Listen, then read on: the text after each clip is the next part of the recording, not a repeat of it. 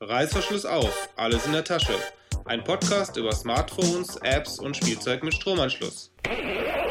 Hallo zusammen, hier ist wieder der Tim und diesmal geht es nicht um WebOS, sondern um iOS.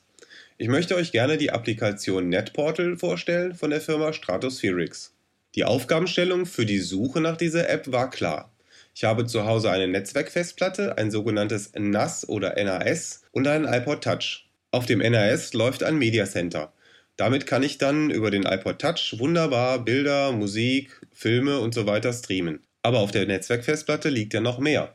Per Apple File Protokoll oder SMB, sprich Samba Protokoll, könnte ich auch auf die anderen Dokumente zugreifen. Auf meine PDFs, auf die PowerPoint-Dateien, Word-Dateien, Excel-Dateien und was da sonst noch rumliegt. Also nicht lange gefackelt und in den App Store auf dem iPod Touch reingegangen und SMB oder Samba mal gesucht.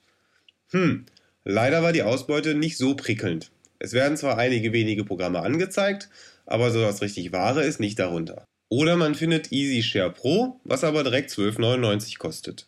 Nach kurzer Suche über Google und in einigen Foren bin ich dann auf NetPortal gestoßen, was es übrigens auch in einer kostenlosen Light-Version gibt. NetPortal ist erstmal ein Dateienmanager, in dem man Lokaldateien abspeichern kann und auf verschiedene Netzwerklaufwerke, also Netzwerkfreigaben, zugreifen kann. Diese können entweder ein Netzwerklaufwerk sein oder eben Verzeichnisse, die man über einen Windows-PC oder auch einen Mac über das Samba-Protokoll freigibt. Somit ist NetPortal sicherlich auch interessant für Leute, die nur auf die Dateien auf ihrem Rechner per Wireless LAN vom iPod Touch oder vom iPhone aus zugreifen wollen. Die Einrichtung von NetPortal ist denkbar einfach. Man wählt eine neue Maschine, kann dort den Namen der Maschine selber wählen, gibt die IP-Adresse oder den Namen der Maschine an, mit der diese Maschine im Netzwerk erreichbar ist, kann dann noch entscheiden, ob man ein Autoconnect haben möchte.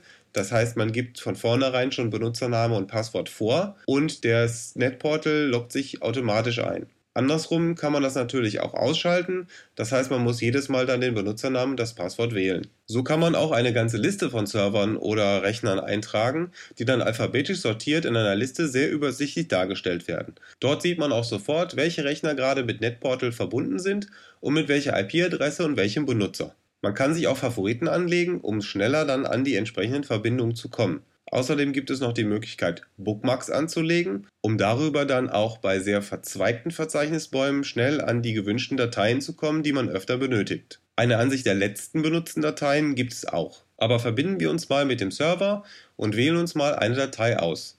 In unserem Fall wählen wir jetzt einfach mal eine PDF-Datei.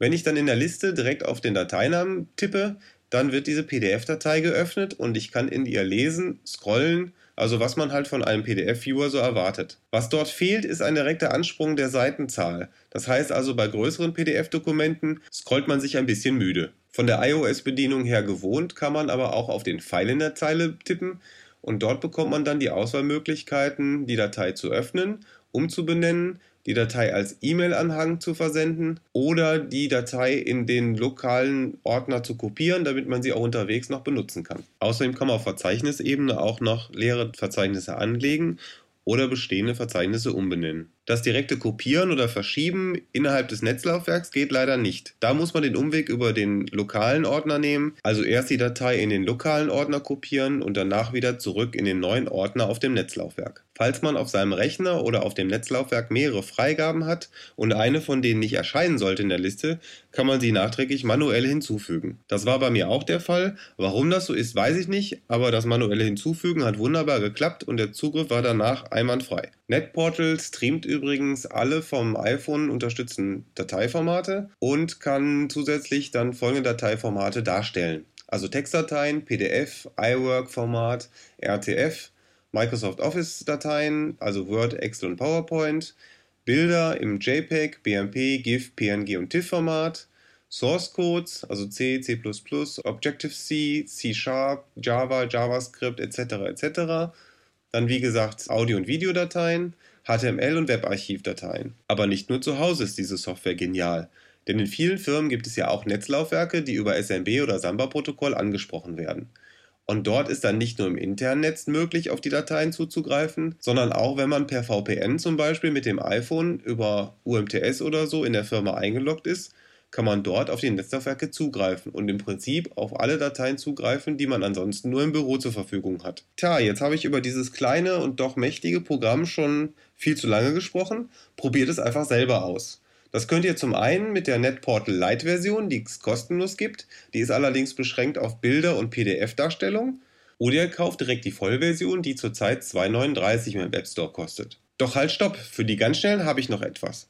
Von der Herstellerfirma sind mir einige Promocodes zur Verfügung gestellt worden für die Vollversion von NetPortal, die ich hier gerne verlosen möchte. Eine kleine Einschränkung ist allerdings gesagt, denn die Promocodes funktionieren nur mit einem iTunes US-Account. Wie man an einen solchen kommt, kann man allerdings im Internet relativ einfach herausfinden. So, genug der Vorrede. Schreibt uns einfach eine Mail unter mail@indertasche.de und die ersten bekommen einen Promocode postwendend von mir zugesendet. Bevor ich allerdings zum Ende komme, noch eine Bitte. Der Podcast wird runtergeladen, was das Zeug hält. Nur mit den Kommentaren auf der Webseite oder den Bewertungen im iTunes Store seid ihr noch ziemlich zögerlich.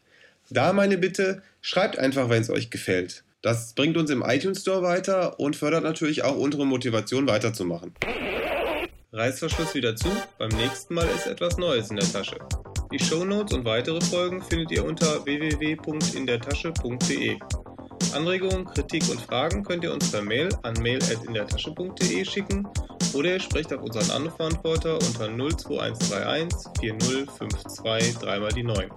Vielen Dank fürs Zuhören und nicht vergessen, wenn es euch gefallen hat, würden wir uns über Werbung für uns und Spenden an uns sehr freuen.